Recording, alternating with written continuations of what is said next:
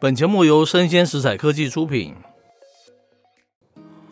欢迎收听数位趋势酱子读，我是科技大叔李学文。我是跨领域专栏作家王维璇 Vivi。我们今天下的标题叫做“苹果五 G 晶片研发失败”，竟然是因为这家陨落的手机公司叫 Ziller，哦，所以已经死掉了，还会 去是不是影响到嗯控它？制到它。到底怎么回事呢？那这个新闻是出自于《科技新报》，它的是原标题呢是“苹果这一次挫败不是因为技术，而是专利”。哦，那内文有提到说，就在不久之前，苹果的分析师郭明奇有透露，苹果它自研的五 G 基频晶片可能遭遇到了失败。嗯那基频晶片是什么？它是一个基频处理器，是一个是晶片的装置，专门用于网络服务的。是这个五 G 的基频晶片的失败了，那苹果原计划明年 iPhone 十五可以换成是自己家的自研基频的愿望就落空了。是虽然这个苹果的失败是阶段性的，大家想说它可能很有钱啊，有很是强大的研发实力。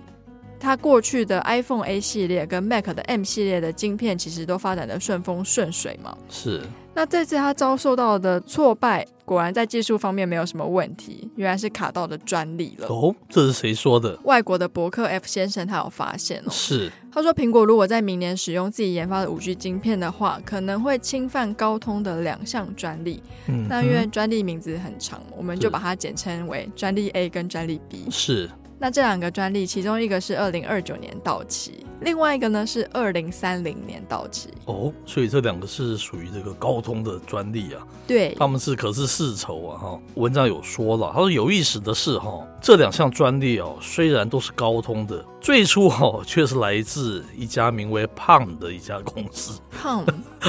不是日本的那个胖面包哦，是那个胖手掌哦，P A 是 L M 这样子。那我们像我们这个年纪的人呐、啊，都知道这家公司哈它的名号。那过去是以这个 PDA 嘛，我们一般是叫掌上电脑起家嘛，对不对？那几年前啊，这个高通跟苹果，它不是展开一场非常大的一个专利大战吗？高通啊，它当时就拿出了这个 B 专利，而且啊，他认为这个苹果的 iOS 啊，它有侵权的一个嫌疑哦。那结果、啊、这个法院哦，就是根据这样子判决苹果哦，它禁止销售相关的七款 iPhone 哦，哇，作为回应，这是不是蛮可怕的，对不对？那这个苹果也非常生气嘛，他也不甘示弱，将这个 iPhone 中的这个基频哦去高通化了，全面采用这个 Intel 它的一个基频哦，这个表明就是要跟这个高通它对着干嘛，是不是？然而哦，Intel 它是扶不起了阿斗了，它没能承载起这个苹果的一个愿望嘛，所以它的插进的信号啊，还有五 G 的一再跳票啊，让这个苹果啊不得不弯腰认输啊，和这个高通达成一个和解哈、这才有后来我们知道这个 iPhone 十二它五 G 的手机诞生嘛。那其实回过头来看，其实 Palm 它早早就布局了手机专利哦。是它的 PDA 像我一样年轻的世代可能不清楚，是它类似是智慧型手机，对，可是它是有一支笔，用有那一支个笔笔是来是做是上面做操作，是所以它其实，在智慧型手机领域可以说是一个先锋者吧，是有非常深厚的底蕴。可是最后呢，哎，我们现在也很少再听到 PDA 了嘛？是，为什么它最后会变成高通的垫脚石？嗯那其实当时它以 PDA 起家的时候，在一九九零年代，它的表现并不俗哦。哼，是。那在同时期，苹果它推出了叫做 Message Pad，原来 iPad 不是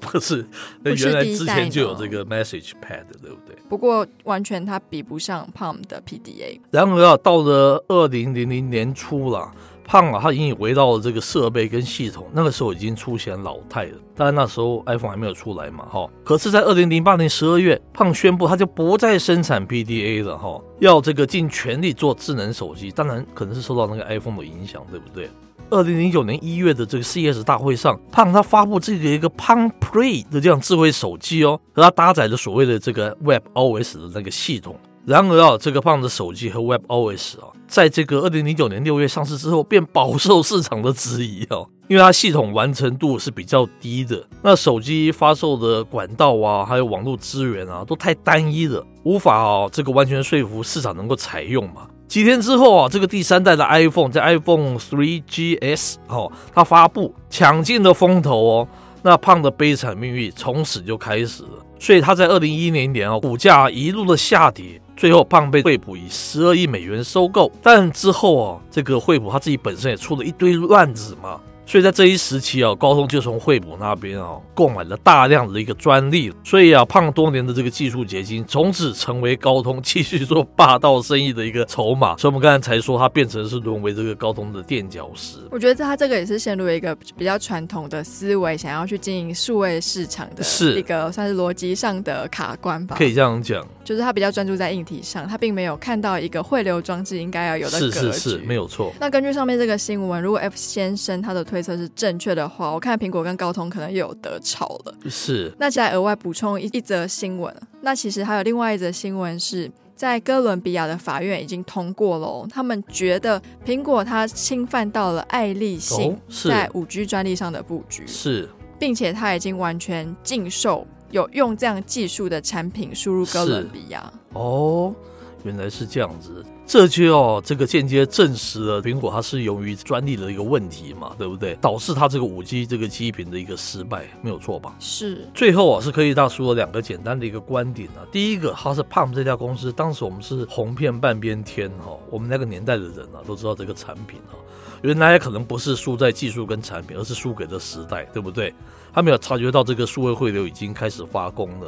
所以他重视拥有这个专利，可是他并没有做出这个新的符合大家需求这样的一个产品，对不对？是那第二个，我们讲说还好啦，苹果它是输在专利了。哦，不是输在它本身的那个技术了，因为它的专利它是可以用钱解决的。如果你是输在技术的话，这会不会比较麻烦呢、不过如果是输在专利的话，就是它的竞争者不会也去购买相同的专利，然后解决同样的问题吗？是，那就看你技术好不好了。你有那个专利，哦不见得有那个技术做得到啊。哦，是，就是两个门槛，依然跟实然是之是间有问是题是这样子，专利你还可以花，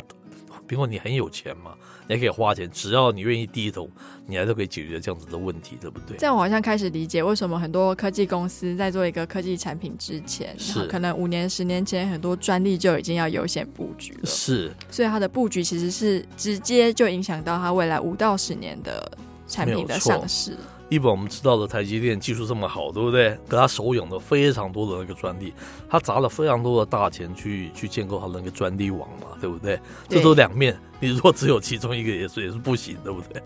那专利跟所谓的独家配方之间有，因为专利的话就代表说一定有一个地方知道你是怎么做的，是那独家配方就是我一直锁着不让你知道，不是知道在这之间就是大家都是怎么取舍，是，这可能要看来请嗯之后我们可能请请个专家利来跟的我专们家来分跟我享们聊一聊。嘿 对。那以上内容播到这边告一段落，我是科技大叔李学文，哦我是跨领域专栏作家王维轩 Vivi，我们下回见喽，拜拜。